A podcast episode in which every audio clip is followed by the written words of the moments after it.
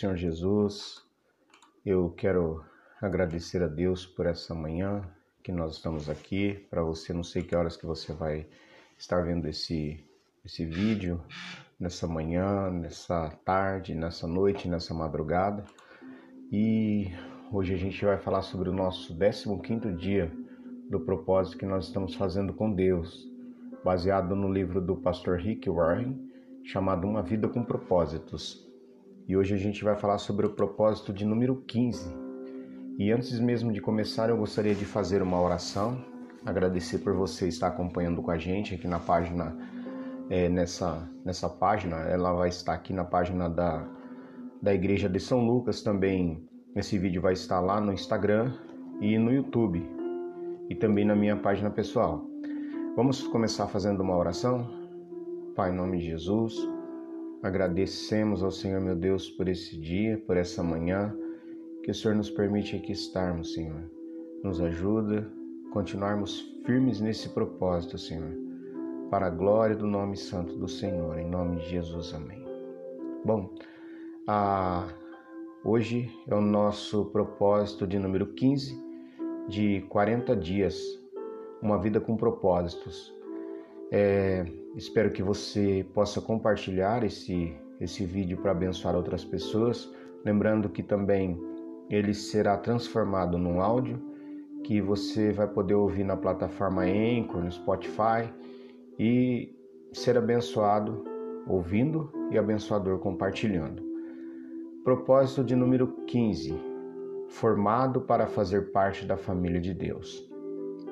Hebreus capítulo de número 2, versículo de número 10 diz: Deus é aquele que fez todas as coisas, e todas as coisas são criadas para a sua glória. Ele quis que muitos filhos partilhassem de sua glória.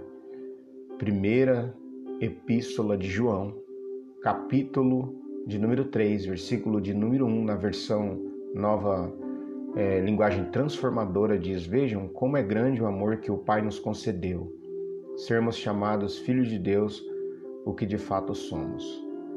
Você foi formado para ser parte ou para fazer parte da família de Deus. Deus quer uma família e criou você para fazer parte dela. Esse é o segundo propósito de Deus para a sua vida e para a minha, o qual ele planejou antes que você nascesse. Toda a Bíblia, ela é a história de Deus formando uma família que irá amá-lo, honrá-lo e reinar para sempre com ele. Ela diz: Seu plano imutável sempre foi nos adotar para sua família, trazendo-nos a si mesmo por meio de Jesus Cristo. E isto lhe trouxe grande prazer. Deus é amor, isso nós sabemos. Por isso, ele dá um imenso valor aos relacionamentos. Porque Deus ama, Deus se relaciona. Sua própria natureza é definida é, em relação aos relacionamentos. Deus é um Deus de relacionamentos. Ele identifica a si mesmo em termos familiares, em termos relacionais: Pai, Filho, Espírito Santo. A Trindade é um relacionamento de Deus consigo mesmo.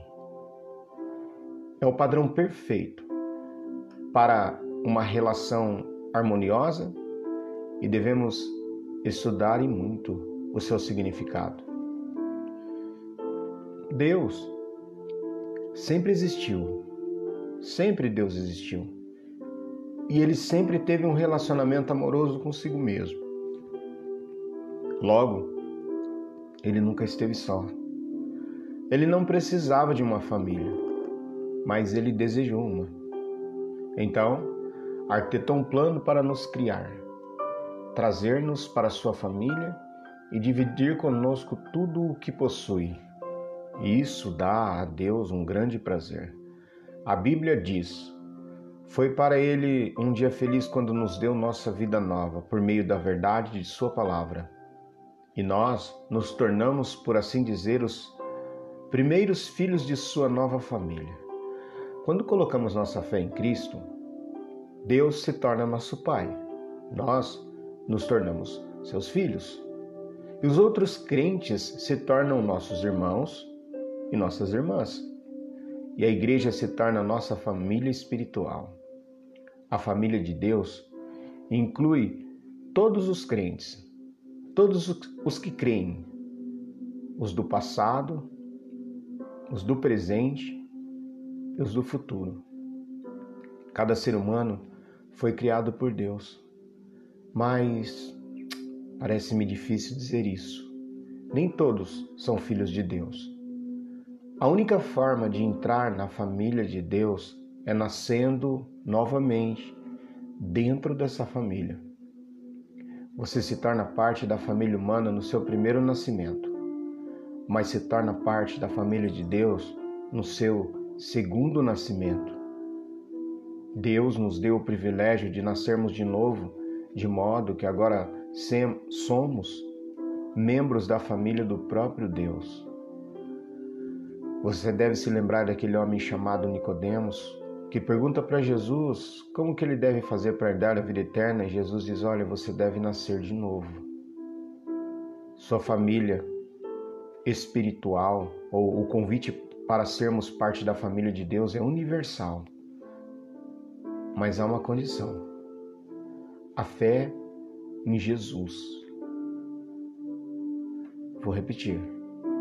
O convite para sermos parte da família de Deus é universal, mas há uma condição: a fé em Jesus.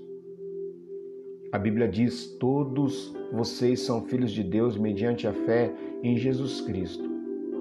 Sua família espiritual é ainda mais importante que sua família física, porque ela durará para sempre. Nossas famílias na terra são maravilhosas dádivas de Deus, mas não mas elas não são eternas, elas são temporárias e frágeis, frequentemente partidas ao meio ou rompidas pelo divórcio, pela distância, a velhice e inevitavelmente a morte. No entanto, nossa família espiritual, o nosso relacionamento com os outros crentes irá continuar pela eternidade afora é uma união muito mais forte, um laço muito mais permanente do que parentesco de sangue. Sempre que Paulo, o apóstolo, parava para pensar no propósito eterno de Deus para todos nós, ele rompia louvores. Quando penso na sabedoria e na extensão do seu plano, eu caio de joelhos e rogo ao Pai de toda a grande família de Deus, alguns deles lá em cima no céu e outros embaixo aqui na terra. Mas quais são os benefícios de fazer parte da família de Deus? No momento em que nasceu espiritualmente na família de Deus, você recebeu alguns presentes espantosos. O nome da família, a aparência da família, os privilégios da família, o acesso à intimidade da família e a herança de Deus. A Bíblia diz: por ser filho, Deus também o tornou herdeiro. O Novo Testamento dá grande ênfase à nossa valiosa herança. Ele nos diz: O meu Deus suprirá todas as necessidades de vocês, de acordo com as suas gloriosas riquezas em Cristo Jesus. Como filhos de Deus, temos uma parte da fortuna de Deus. Aqui na terra, recebemos as riquezas da sua graça, bondade, paciência, glória, sabedoria, poder e misericórdia. Mas na eternidade nós vamos herdar ainda mais, porque nós voltaremos para a casa. Paulo disse: Eu quero que vocês percebam o quanto é rica, gloriosa e gloriosa a esperança que ele tem dado ao seu povo. O que exatamente abrange essa herança? Primeiro, seremos levados para estar com Deus para sempre. Segundo, seremos completamente transformados para sermos como Cristo. Terceiro, seremos livres de toda dor, sofrimento e morte. Quarto, seremos recompensados e ressuscitados reassumiremos posições de trabalho. Quinto, seremos levados para participar da glória de Cristo. Que herança! Você é muito mais rico do que você pensa. A Bíblia diz: Deus reservou uma herança inestimável para seus filhos. Ela está guardada no céu para vocês, pura e incorruptível, longe do alcance de mudanças ou da, deca da decadência. Isso significa que a sua herança e a minha é inestimável e eterna, pura, perpétua, protegida. Ninguém pode tirá-la de de mim, de você. Ela não pode ser destruída pela guerra, por uma economia deficiente ou por um desastre natural. É por essa herança eterna e não pela aposentadoria que você deveria estar ansioso e se esforçando. Paulo diz: Tudo o que fizerem, façam de todo o coração como para o Senhor e não para os homens, sabendo que receberão do Senhor a recompensa da herança. Aposentar-se é uma meta tacanha. Você deveria estar vivendo na luz da eternidade. Batismo. O que, o que é o batismo? Identificar-se com a família de Deus. Famílias saudáveis têm orgulho de si mesmas. Seus membros não se envergonham de serem reconhecidos como parte da família. Lamentavelmente, conheci muitos crentes que, ao contrário do que Jesus ordenou, jamais se identificam publicamente com suas famílias espirituais, ou seja, não foram batizados. O batismo não é um ritual opcional, a ser atrasado ou empurrado com a barriga ou postergado ele significa a sua inclusão na família de Deus e anuncia publicamente ao mundo: Eu não tenho vergonha de ser parte da família de Deus. Você já foi batizado? Jesus ordenou que esse belo ato fosse realizado por toda a família. Ele nos disse: Portanto, vão e façam discípulos de todas as nações, batizando-os em nome do Pai, do Filho e do Espírito Santo Durante anos eu quis entender por que a grande comissão de Jesus deu ao batismo a mesma importância das grandes missões de evangelismo e edificação. Por que o batismo é tão importante? Então percebi que é por simbolizar o segundo propósito de Deus para a nossa vida, a participação na família eterna de Deus. O batismo é carregado de significado. Ele declara sua fé, comunhão.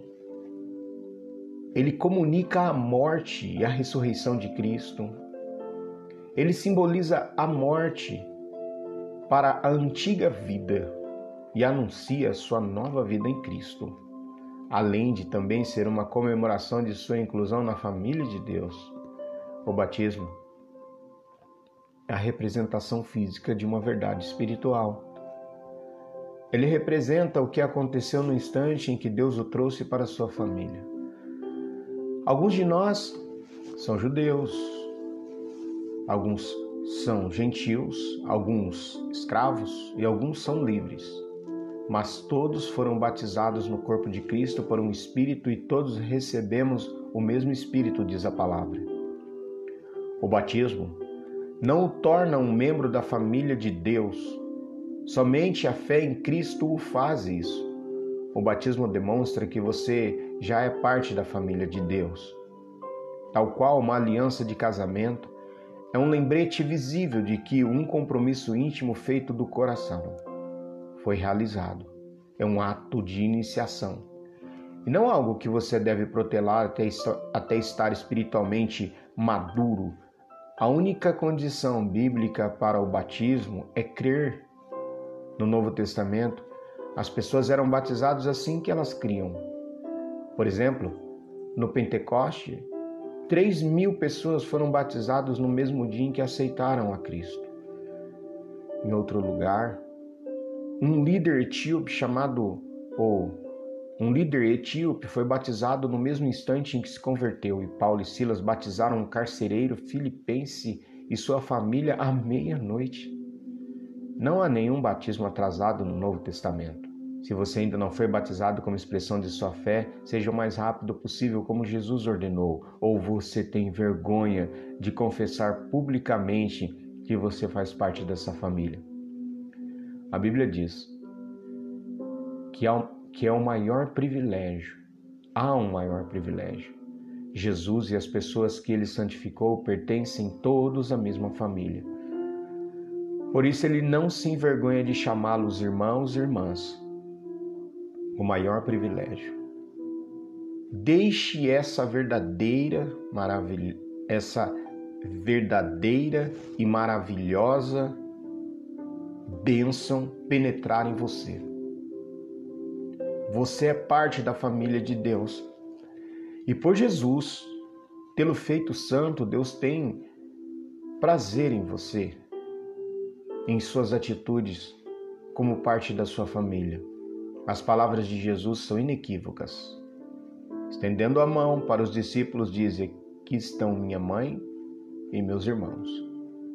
Pois quem faz a vontade de meu Pai que está nos céus, este é meu irmão, minha irmã, minha mãe. Ser incluído na família de Deus é a maior honra e o maior privilégio que se pode receber. Não há nada que se compare sempre que você se sentir insignificante, desprezado ou desprezada, inseguro ou insegura, lembre-se daquele a quem você pertence. E nesse 15 quinto dia, como todos os demais, nós temos três objetivos. Ou pensar sobre o meu propósito por três vias. Primeiro, um tema para reflexão. Fui moldado para pertencer à família de Deus.